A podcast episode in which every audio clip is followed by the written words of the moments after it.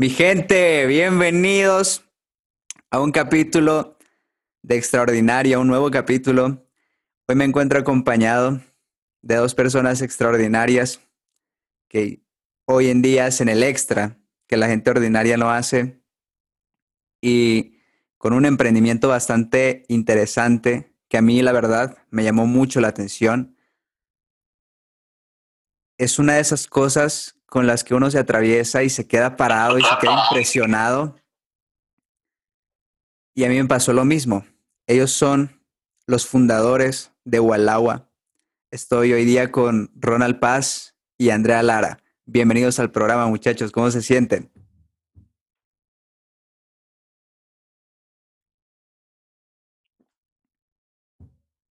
Gracias, Jersey. Muchas gracias por el espacio, por la invitación y muy contento de estar en tu espacio. Bienvenidos, muchachos. Están en su casa. Ya tuvimos la oportunidad de hablar eh, unos minutos antes cuando estábamos haciendo la prueba de sonido y la verdad es que me cayeron muy bien. A Ronald lo conocí al momento de probar su emprendimiento, comentarles, darles un poco de contexto más respecto a lo que es Walagua. Walagua es un emprendimiento donde prácticamente está cambiando el método de transporte acá en Cochabamba, Cochabamba, Bolivia. Son scooters que uno puede solicitar un scooter a través de una aplicación y este scooter te lleva por eh, un radio determinado dentro de la ciudad, que es un medio de transporte eh, súper amigable con el ambiente. Y, y, bueno, creo que yo no soy la persona indicada para explicarles, así que Ronald, explícanos, danos un breve resumen de lo que es Walagua. bueno, eh, mira, Walagua, Walagua llega a Bolivia siendo la pionera, siendo la empresa primera en presentar este tipo de transporte que muchas personas pensaban que no estaba listo para Bolivia y la verdad es que la experiencia nos demuestra que sí, que siempre tienes que creer en tu país, siempre tienes que creer en tu gente y Gualagua es un medio de transporte alternativo, amigable con el medio ambiente a través del alquiler de scooters. El alquiler compartido se llama o scooter sharing en inglés porque este es un concepto que, que inició en Estados Unidos y nosotros lo vimos, eh, bueno, eh, nuestro socio William Lara, que es el papá de Andrea, en un viaje a, Europa y a la vez al haber visto en, en Estados Unidos, se dio cuenta que, que esto era un, un verdadero eh, tipo de transporte, ¿no? Que, que realmente está siendo bien demandado en todos los países y, y, se dio cuenta que sí va a poder darse aquí en Bolivia. Hemos creado un, equipo, la verdad, un equipo muy bueno, muy, muy, muy fuerte, muy sostenible, de jóvenes eh, profesionales en los cuales cada uno ha visto su parte, cada uno ha, aportado con, con, su parte para la creación de esta empresa. Y igual agua llega, eh, hemos hecho el lanzamiento en Cochabamba el 6 de enero, pero es un proyecto de casi dos años, en el cual, eh, como tú dijiste, estamos buscando cambiar el concepto de, transporte masivo aquí en Cochabamba y darle una alternativa a esa persona que quiere trasladarse 5, 10, 15 cuadras y a veces eh, el sacar su auto, eh, su auto o transportarse en un transporte público, tardas más que poder transportarte en scooter porque este te alivia mucho el tráfico que es muy fuerte en nuestra ciudad, ¿no? Claro que sí. Andrea, coméntanos un breve resumen respecto a Walagua. Bueno, como dijo Ronald, ¿no? O sea, empezó por una idea de mi papá eh, en un viaje que tuvimos y eh, en eso nosotros, o sea, él me dijo eh, que podríamos ah, avanzar con este emprendimiento y armar un buen equipo como como si yo somos eh, un equipo de cinco, eh, aparte de mi papá, y em, de diferentes ramas, ¿no? Entonces, al, al empezar Walagua fue todo una aventura de cómo traer este tipo de transporte, qué van a, cómo lo va a recibir la gente, eh, qué van a ser nuestros, eh, nuestros retos al traer esto. Y, y bueno, ahora que ya está acá, hemos, ha superado nuestras expectaciones de lo que puede, puede ser Walagua y lo que, o sea, más de lo que nosotros hubiéramos pensado que hubiera, que hubiera pasado. Pensábamos que íbamos a tener algo, poco a poco íbamos a crecer, la gente eh, iba a hacer mucho más eh, educación de cómo usar estos, este nuevo medio, de transporte, pero vemos que, bueno, que la aceptación en Cochabamba y ojalá ya cuando vayamos a otros, otros lugares que, que sea como, como ha sido acá y, crezca y que esto sea eh, algo que se quede por mucho tiempo y, no solo esto, ¿no? que se evolucione a, a, a las nuevas tecnologías que seguro que va a venir. Perfecto, Andrea. Y me alegra, me alegra saber que me quedo con, con la frase superó nuestras expectativas. Y es que la verdad uno no esperaba, ¿no? Uno no espera este tipo de cosas. Uno puede trazarse metas, objetivos y todo. Pero un maestro mío igual me dijo que es que lo que viene, lo que puedes crear, lo que puedes llegar a crear, ni siquiera está cerca de tu imaginación. Ni siquiera está cerca de tus metas, de tus objetivos que te has trazado. Que esos objetivos son aquí a la vuelta de la esquina, que sí se pueden cumplir si tú haces las cosas desde un amor muy profundo por lo que estás haciendo, y esto suena muy espiritual y todo, pero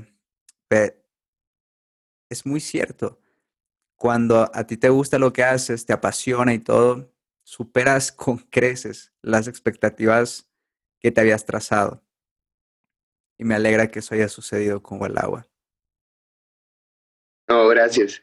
La verdad es que eh, mucho agradecimiento tenemos nosotros a, a, Cochabamba, a los cochabambinos, porque eh, lo han tomado como si fuera de ellos. Eso es lo más lindo y lo que te dije al principio. Eh, tengo que reconocer que yo soy, soy, uno de los primeros en que tenía esa duda, ¿no? De que íbamos a tener muchos problemas. Teníamos que ir corriendo detrás de la gente por los, los intentos de robo y todas esas cosas, pero es increíble, nos ha sorprendido demasiado la comunidad de Walagua, cómo está cuidando, cómo lo han sentido eh, de ellos, cómo se han dado cuenta que, que le da una nueva imagen a la ciudad. Eh, tantos años de, ahora vamos a hablar ¿no? de, algo que es cierto que no nos queremos dar cuenta, tantos años Cochabamba abandonada por, por, no sé, las autoridades, lo que tú quieras, son casi 20 años. Hace 20 años Cochabamba siempre fue la primera ciudad a nivel Bolivia y nos hemos quedado estancados y creo que lo han sentido como suyo este nuevo emprendimiento y, es algo que nos pone en, vanguardia a nivel Bolivia y es algo lindo eso. Me alegra, Ronald. Me alegra que emprendedores como ustedes estén llevando a cabo, estén volviendo de manera tangible algo que solo inició como una idea acá y traerlo al plano físico es lo complicado lo complica y la paciencia que requiere eso, las horas de dedicación, el tiempo, el miedo que hay de por medio, tantas cosas que suceden en la cabeza antes de traer una idea acá al plano, al plano físico. Y me alegra, me alegra ver una idea realizada, hecha, que ya la puedes tocar, que ya la puedes sentir, que ya, y además sirve de mucho a, la ciudadanía de acá de Cochabamba. Yo creo que si siguen con ese empeño, con esa, con esa pasión, muy pronto va a ser Bolivia, muy pronto ya quizás se expanda más, quién sabe. Como les dije, uno de los objetivos o metas que tiene es bien pequeñito acá, pero si uno lo hace con pasión, tus expectativas quedan en el suelo. Sí, no, en realidad ese es el plan, ¿no? De traer, eh, eh, mi visión para esto es traer este, este tipo de transporte a todas las ciudades que a veces no, no, las compañías grandes o lo demás no, no piensan en esas ciudades, ¿no? Entonces, y Bolivia en sí es un, país que muchas empresas no, eh, no piensan en el que puede surgir un negocio. Y entonces, eh, eso es lo que yo o sea, veo para Gualagua, ¿no? Llevarlo a, a todas las ciudades que tal vez no tengan otras otro interés, compañías grandes, pero nosotros sí. Me alegra, me alegra. Y más que todo, em, me encantaría tocar el tema con ustedes de, ya tenemos acá agua agua de manera física, ya lo podemos ver, tocar, sentir, ya todo. Lo que, lo que me interesa mucho es saber qué ha pasado por su mente antes de que todo eso, de que todo eso se diera. Cinco cosas que aprendieron antes de que Walagua se haya lanzado. Cinco anécdotas, cinco cosas que les hayan pasado antes del lanzamiento de Walagua.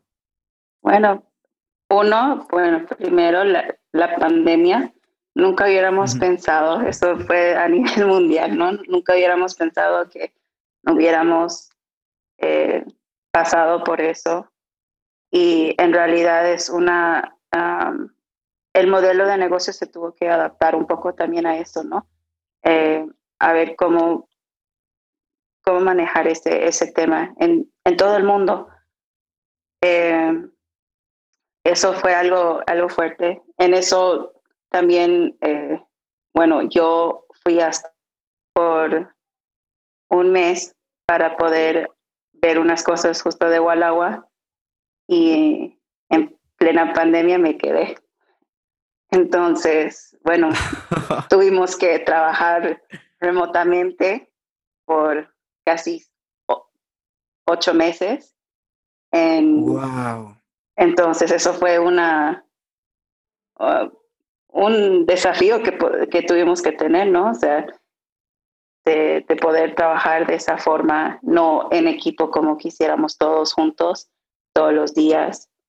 Eh, entonces, sí, eso fue uno de, las, de los retos que hemos podido sobrepasar, ¿no? ¿Cómo afrontaron esa duda? O sea, yo me imagino que, que ya tengo como que todo el equipo hecho, gran parte de la infraestructura ya está hecha y ¡pum! Se aparece el COVID y miércoles, ¿qué hacemos ahora? Yo creo que se llenaron un poco de dudas en la cabeza. ¿Cómo lidiaron con todas esas dudas, con todo ese miedo de ¿será que funciona? ¿Será que sale? ¿Por qué aparece esto? Por esa pelea que tenemos todos con la realidad cuando algo malo nos sucede. ¿Cómo afrontaron eso?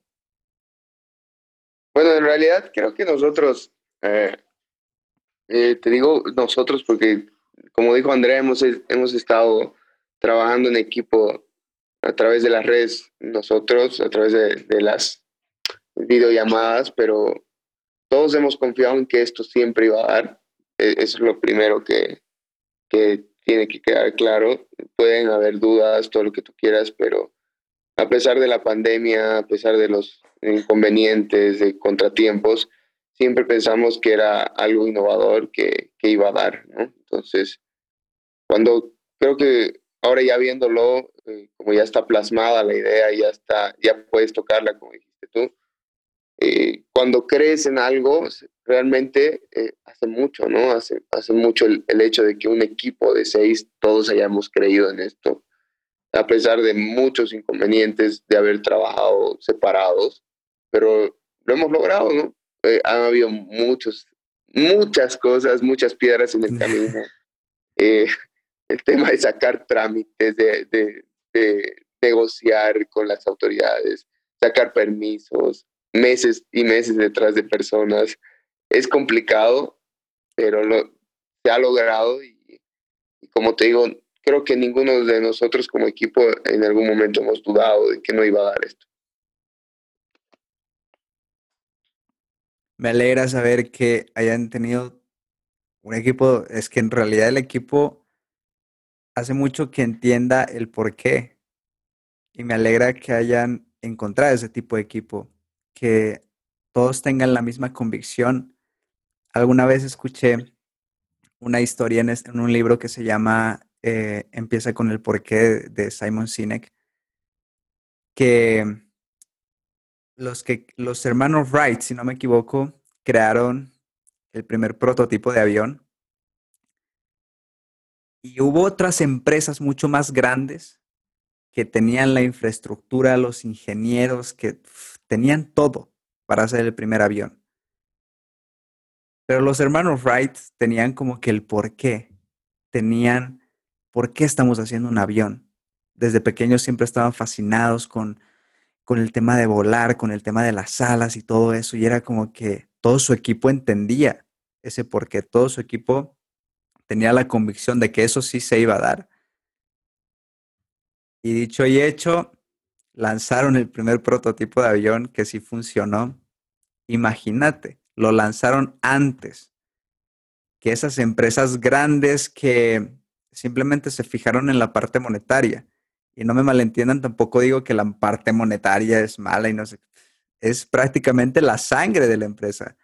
Entonces, eso cambió toda la perspectiva al momento de iniciar un emprendimiento.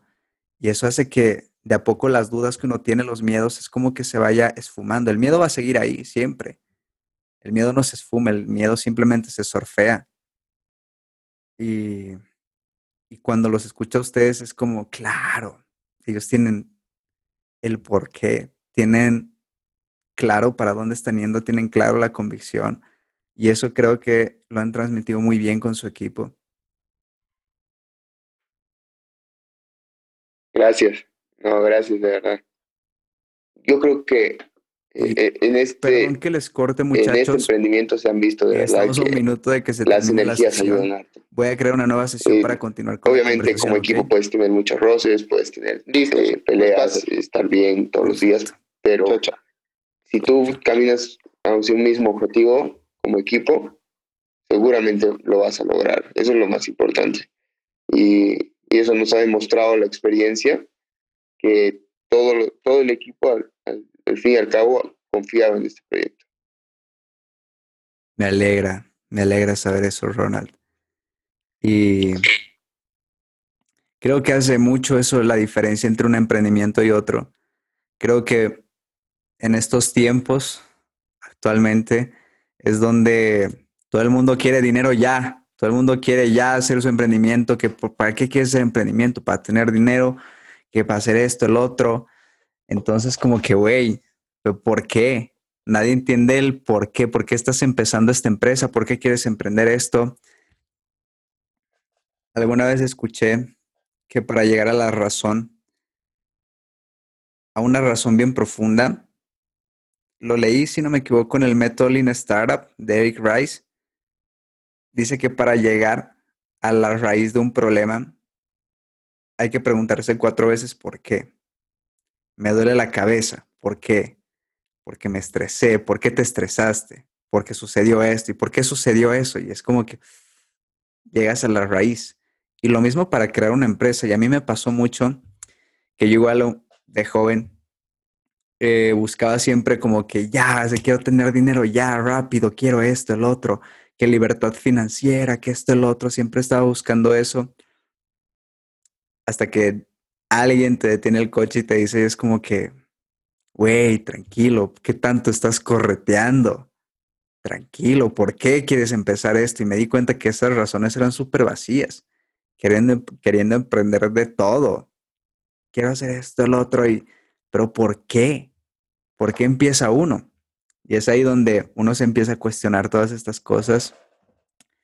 Y me alegra que ustedes hayan encontrado un porqué muy profundo para su emprendimiento, porque si no, si no hubiera un porqué muy profundo, en un par de meses se hubiera disuelto la idea, no hubieran cuadrado nada, no hubiera habido reuniones, la pandemia los hubiera espantado y es como que no, esto no va a funcionar si ni siquiera nos estamos viendo y se va a retrasar y esto, el otro.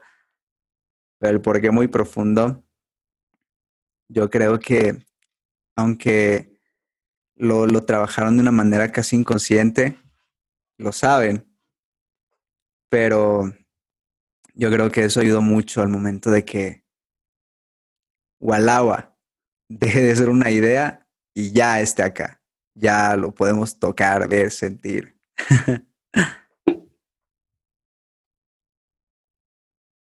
Sí, eh, realmente sí. O sea, eh, nunca, como dijo Ronald, eh, hemos dejado de, creer en la empresa, aunque tuvimos todos estos, retos que sobrepasar, pero siempre con un objetivo de, de tenerlo ya en, en, físico y que ya esté funcionando. ¿no?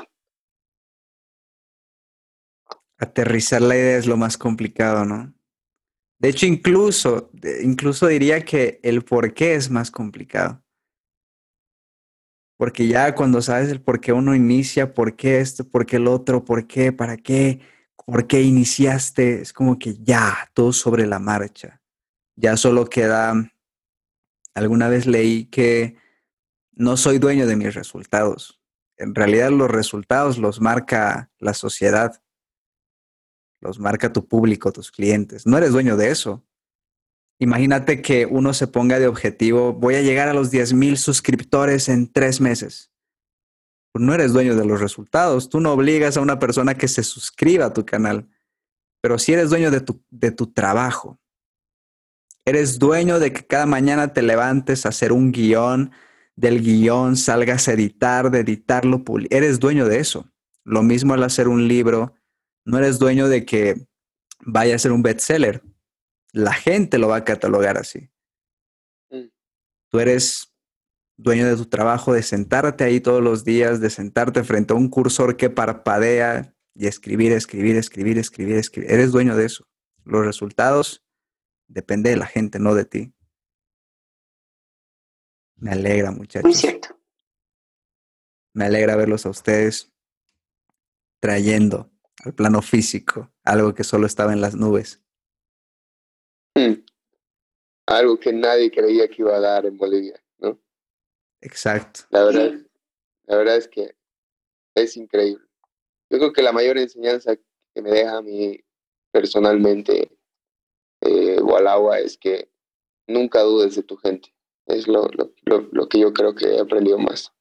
Nunca dudes de tu gente, nunca dudes de tu país, nunca dudes de, de, de tus conciudadanos, porque y es, lo primero, ¿no?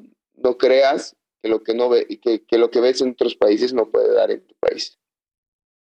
Y, esto es una, es un, puede ser un pequeño paso, así como dijo Neil Armstrong, pero es un gran paso para otros emprendimientos que tú los ves como locos, pero que sí pueden dar. Tal vez es un gran paso para crear un Silicon Valley de Sudamérica en Bolivia. No, no sabemos. Y en Cochabamba, sí, sí, para ser concretos. Exacto. Y además abren paso a otros emprendedores. Cuando alguien rompe con el viento, cuando alguien, cuando hay un loco ahí afuera que sale y dice, sí, sí va a dar esto, o al agua sí va a funcionar, y esto, el otro, y pum, sale y es como que le abres la mente a los, a los jóvenes que vieron eso y es como, claro, estos tipos fueron, hicieron esto, el otro, o sea, ¿por qué mi idea no puede dar? Si estos tipos lo hicieron, ¿por qué yo no lo puedo hacer?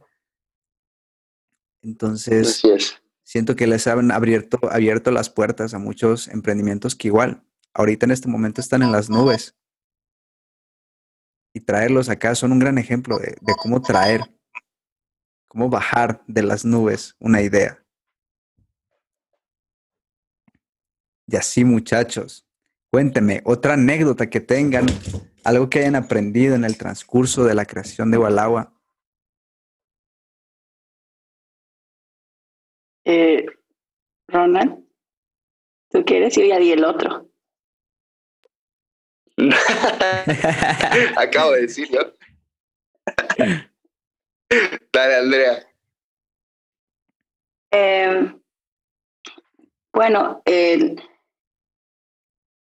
eh, era ver, aprender que no es, no es tan, no es tan fácil, ¿no? O sea, este negocio sí eh, da en otros lugares del mundo, eh, incluso ya tienen un estándar que puedes comprar y demás, pero el crear tu, tu propia marca y de, de alguna forma, o sea, ver los scooters.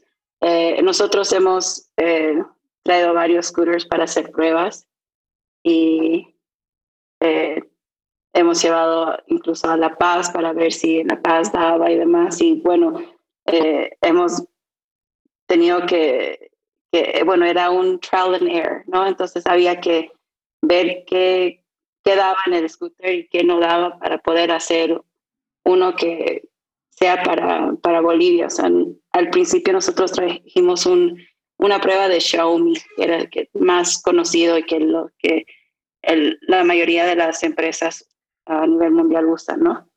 Pero nos dimos cuenta que ese modelo no, no da para Bolivia. Entonces, eh, era encontrar o que, que nos sirva acá.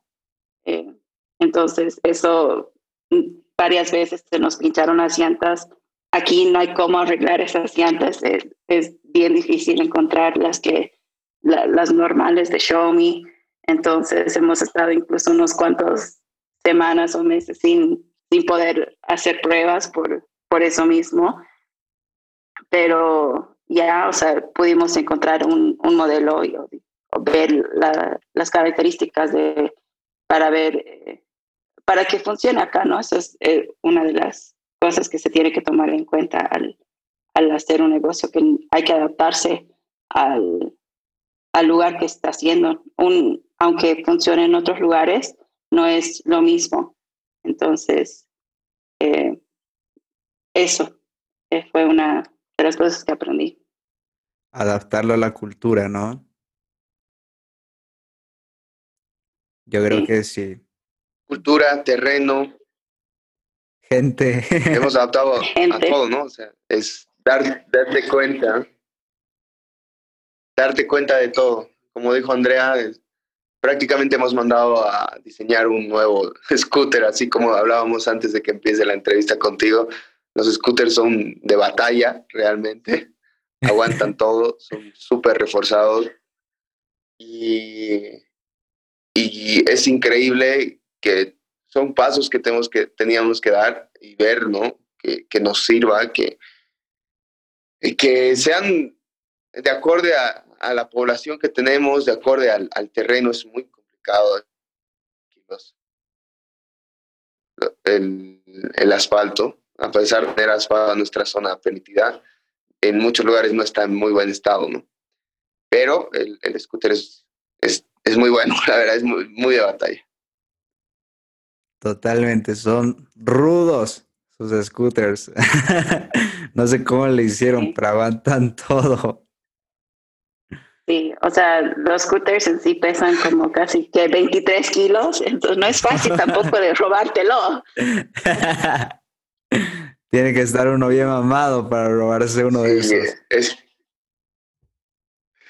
es complicado. Sí. Es hasta para nosotros alzarlos, moverlos diariamente. Es un reto. Me imagino, me imagino. Me alegra, pero muchachos, todo lo que está sucediendo con Balagua. Qué bonito ver cómo, cómo la gente lo ha aceptado. Qué bonito ver cómo cómo se formó el emprendimiento, cómo se formó toda la idea, porque está muy, muy bien hecha.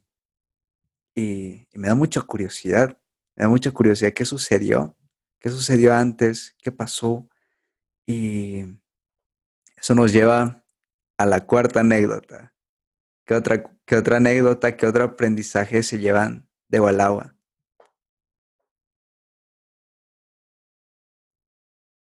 Bueno, a ver, eh, más que de Gualagua, creo que nos, nos vamos a llevar un, nos llevamos una anécdota de la ciudad. Eh, cuesta introducir una nueva idea que no, no, se ha visto nunca. Cuesta introducirla no solo a la población, no solo a, al ciudadano de a pie, no, eh, común,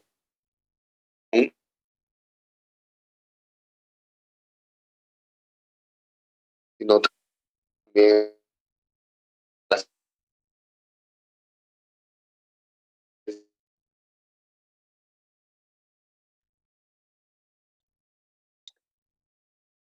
Ronald se colgó. Esas son las otras con el permiso de. Sí. Hola, hola. Ahora sí. ¿Me escuchan? No. Sí. Sí, sí. Ya, porque yo dije, Andrés, Ahora ¿por sí. dónde se- se- Has quitado tu cámara, ¿no? Pensé que eras tú. Eh, ¿Me escuchan? Sí, yo te no escucho estaba viendo mi señal porque pensé que era yo. Ah, ya, ya. Ok, Sí. ahora sí. No, les decía, eh, en, en ese caso me ha tocado exponer muchas veces a, a- a tantas autoridades que pues, lamentablemente en Cochabamba hemos cambiado de alcalde en, eso, en esa transición cuando estábamos creando Gualagua. Y, y la enseñanza que me lleva es que todo se puede lograr, todo se puede eh, cumplir cuando haces bien las cosas, cuando eh, todo el mundo te dice, no, apuralas, apuralas, no, o sea, seguí los pasos y, y no, no te desesperes.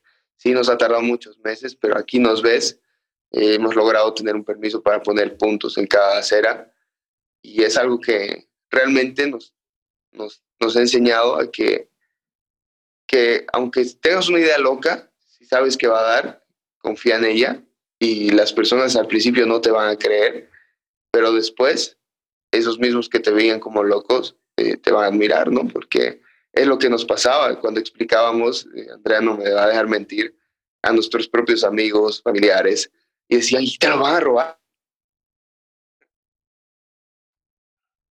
Aquí. Ah. Eh, autoridades, pero eh, pensando que les va los scooters, porque no, estamos casi un mes en, en operaciones y, y, los que nos decían que estábamos locos, aquí nos ven, ¿no? Tiene que haber ese toque de locura. Es lo que creo que le da mucho sentido a esta vida.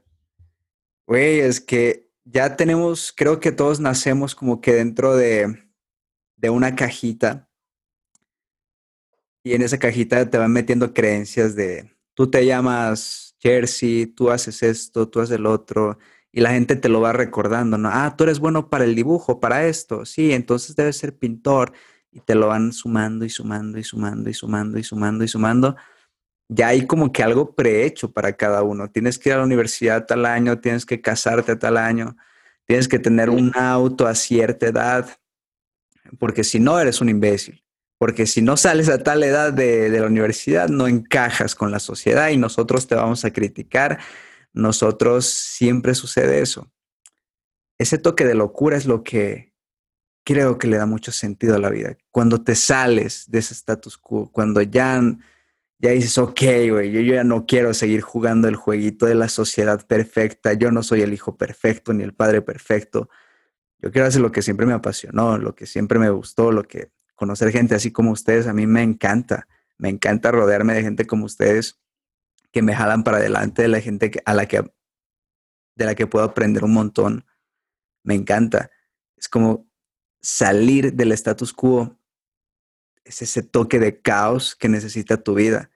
Creo que tenemos siempre un pie en el orden, en todo lo que conocemos. Ahorita, cuando estamos dentro de casa, es todo lo que conocemos. Las personas que están dentro de casa es lo que conocemos, es, es orden, todo está en orden. Pero cuando pisas el caos, es ahí donde le da un toque de adrenalina a tu vida, es como que, wow, no controlo nada de esto. Cuando yo creo que cuando iniciaron Walagua, cuando lanzaron, ahí hubo caos. Es como que, ¿será que funciona? Al fin se lanzó, al fin salió esto, al fin salió el otro. Tengo que hacer esto, el otro y pum, pum. Pisar el caos es, es mera vida. Es vida, viejo. Y me alegra, me alegra todo lo que sucedió con Walagua. Gracias, gracias, de verdad. Pero han tenido que pisar el caos antes de que suceda todo eso? Muchos, muchos contratiempos, inconvenientes hemos tenido, pero ya estamos aquí, ¿no, Andrea? Sí. La primera semana fue un fue estresante de ver.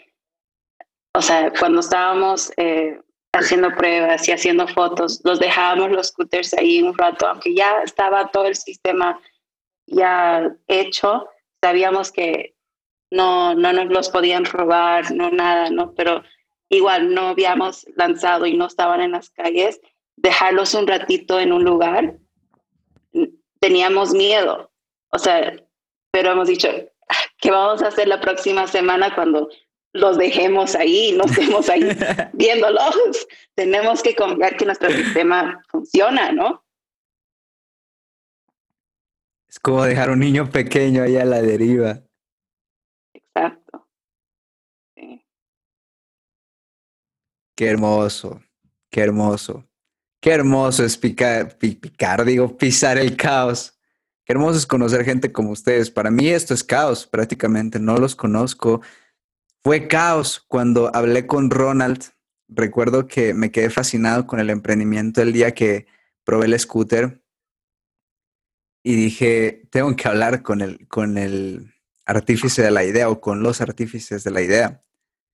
Hablé con él y en el momento en el que hablé con Ronald fue exactamente puro, puro, puro, puro caos. Porque uno no sabe lo que pueda suceder. ¿Qué tal si Ronald me decía, no, no, no, no, no, yo no quiero hablar con nadie, te vas, te me largues?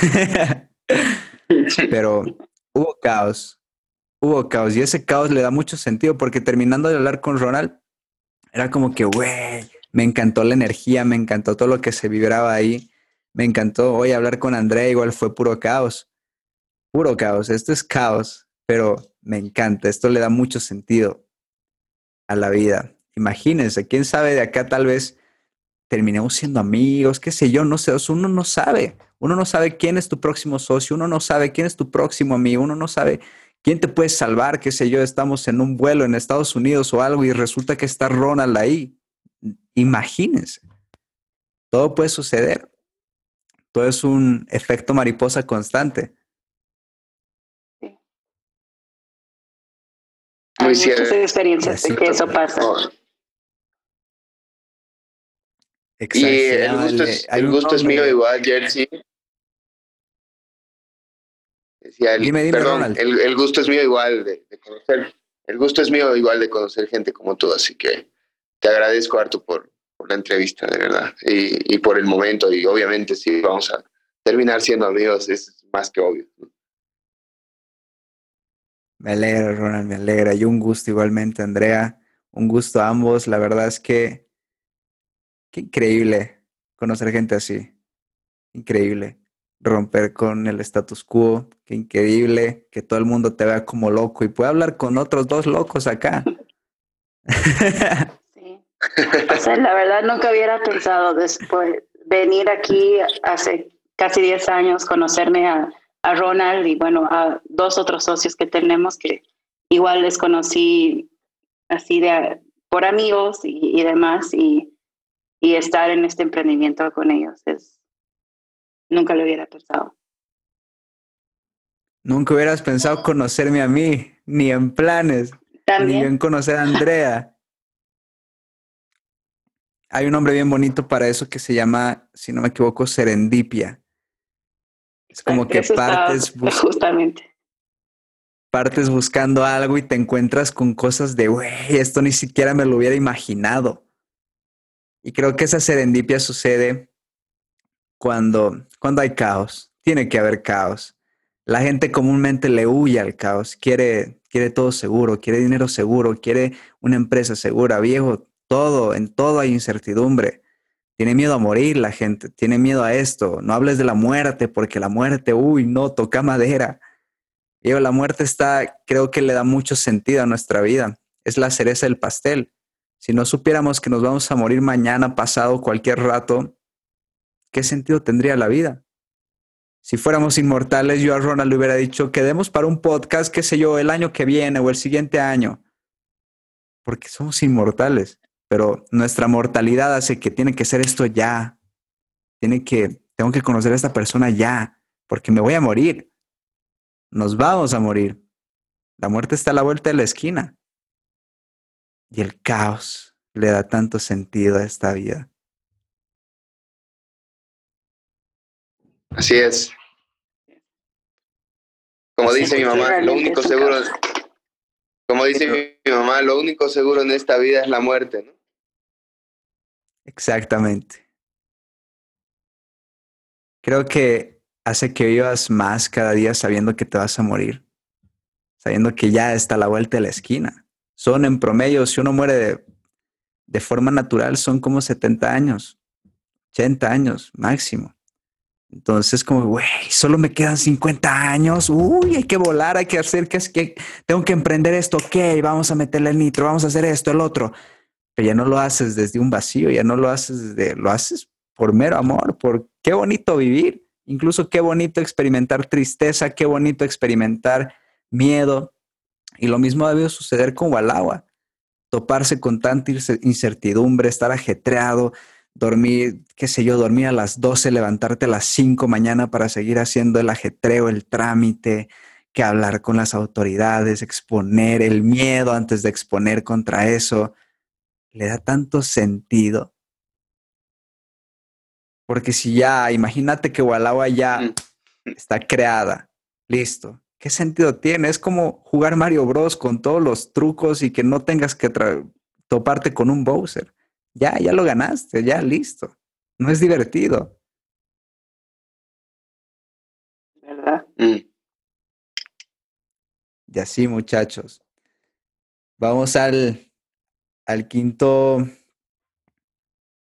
al quinto aprendizaje, a la quinta anécdota. Bueno, de mí es algo personal, ¿no? Eh, yo soy la única chica en, en este emprendimiento. con todos chicos. Entonces, para mí, aunque, bueno, son mis amigos y demás, eh, es aprender, una cosa ser amigos, otra cosa ser ya socios y tener esa, esa, esa balanza y esa, esa separación, ¿no? Y poder lidiar con él, con todos los diferentes eh, tipos de carácter que tiene cada uno. Entonces, es, es algunas veces es, ah, es difícil, y, pero al final de cuentas, o sea, somos un equipo y todos eh, queremos lo mejor, pero es aprender como yo les conozco de amigos, pero nunca les conocí trabajando realmente en una empresa.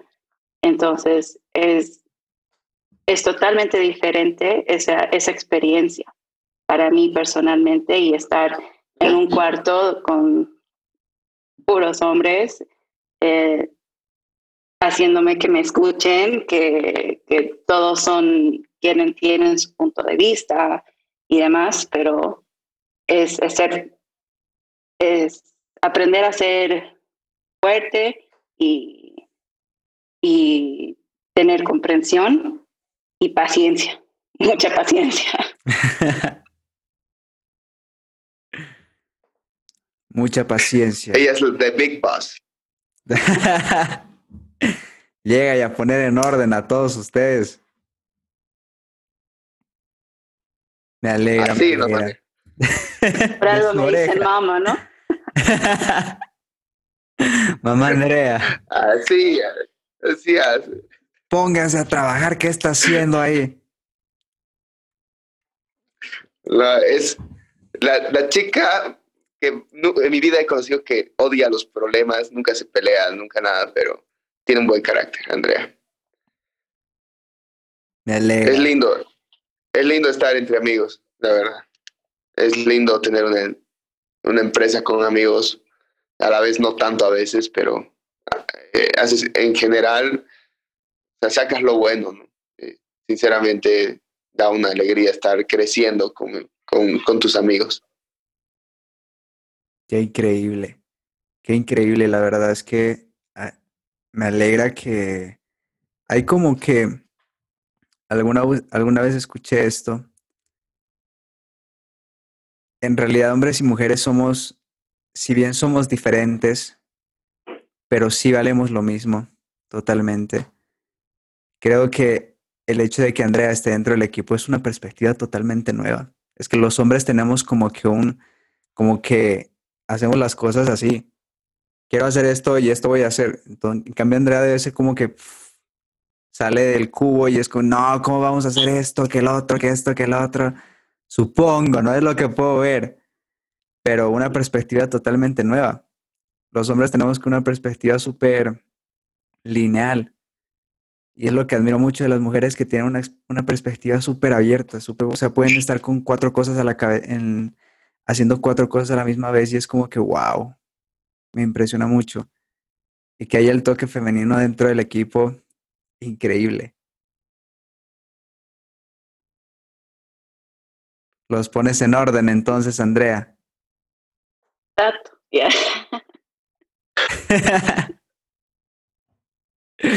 Me alegra, muchachos.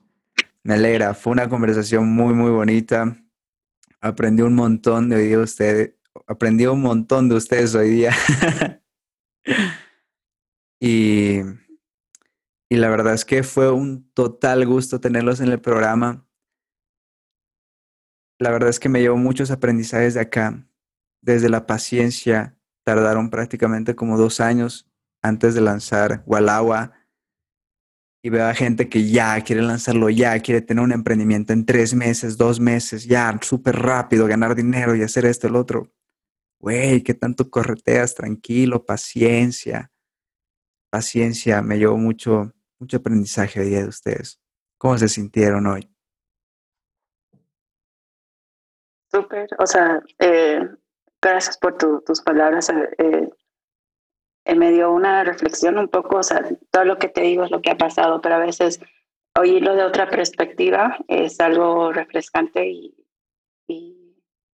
eh, te cambia un poco pensar eh, en las cosas que ha pasado. Gracias, gracias Jersey. gracias, Para mí ha sido un gran gusto igual estar en tu, en tu programa, conocerte, eh, charlar contigo. Como dice Andrea, eh, nosotros ya estamos aquí, pero recordar las cosas que y los contratiempos que hemos tenido en todo este proceso de, de crear la empresa, o sea, te ayuda mucho, la verdad. Gracias por hacernos las preguntas, porque son reflexiones, son reflexiones, son enseñanzas que a veces no las tomas en cuenta y, y gracias a ti hoy las hemos, las hemos recordado y tenemos que tenerlas presentes nada es un, camino de rosas, siempre vas a encontrar espinas en el camino, pero hay que saber sobrellevarlas. Exactamente, hay que saber limpiarse la sangre de esas espinas y a limpiar y a seguir caminando. Me alegra, me alegra que, que hayan traído algo que está, admiro mucho eso, algo que esté en las nubes y que todo el mundo te dice, qué loco, o sea, ¿cómo vas a traer esa cosa acá al plano físico? Estás loco. Cuando lo traes es como que, güey. A veces ni uno mismo se lo cree. Y ya está, y supongo que les ha debido pasar lo mismo. Es como ver el primer scooter funcionando con una persona X. Güey, ya está. Ahí está, lo había soñado tanto todos los días, cada vez que salgo a la calle y veo a una persona, ay, mira, mira, está usando. Y eso es bonito ver. Todos los días sigo feliz igual, por si acaso. O sea, ayer he visto un señor de, no sé, unos 60 años en un scooter, ah, rentándolo. Y para mí era que, me quería bajar del auto y a sacarle una foto. Pero no, déjalo nomás, déjalo igual. Déjalo. y lo ves, los ves en las calles y estás ahí esperando, necesitar ayuda, les voy y les pregunto qué tal, o sea, pero no, o sea, ya es como, como, como dijiste, ¿no? Es dejarle al bebé que, que camine, ¿no? Que camine. Me alegra, me alegra muchachos y pues, ¿qué les digo? Un placer tenerlos de invitados en el programa. Estoy seguro de que mucha gente que igual está con las ganas de emprender van a agarrar mucho, muchas cosas de lo que dijeron hoy día y que se lleven lo mejor. Me alegra, muchachos, y un placer tenerlos en el programa. Yes. Gracias, Jersey. Fue un gusto tener, estar acá. El placer es mío. Muchas gracias, Jersey. El gusto es mío. Listo, muchachos. Mi gente, eso fue todo por el programa de hoy. Nos vemos en otro capítulo de Extraordinario, donde la gente hace el extra que la gente ordinaria no hace. Gracias. ¡Pum! ¡Uf! ¡Qué buena conversación! Los amo. Gracias, Jens.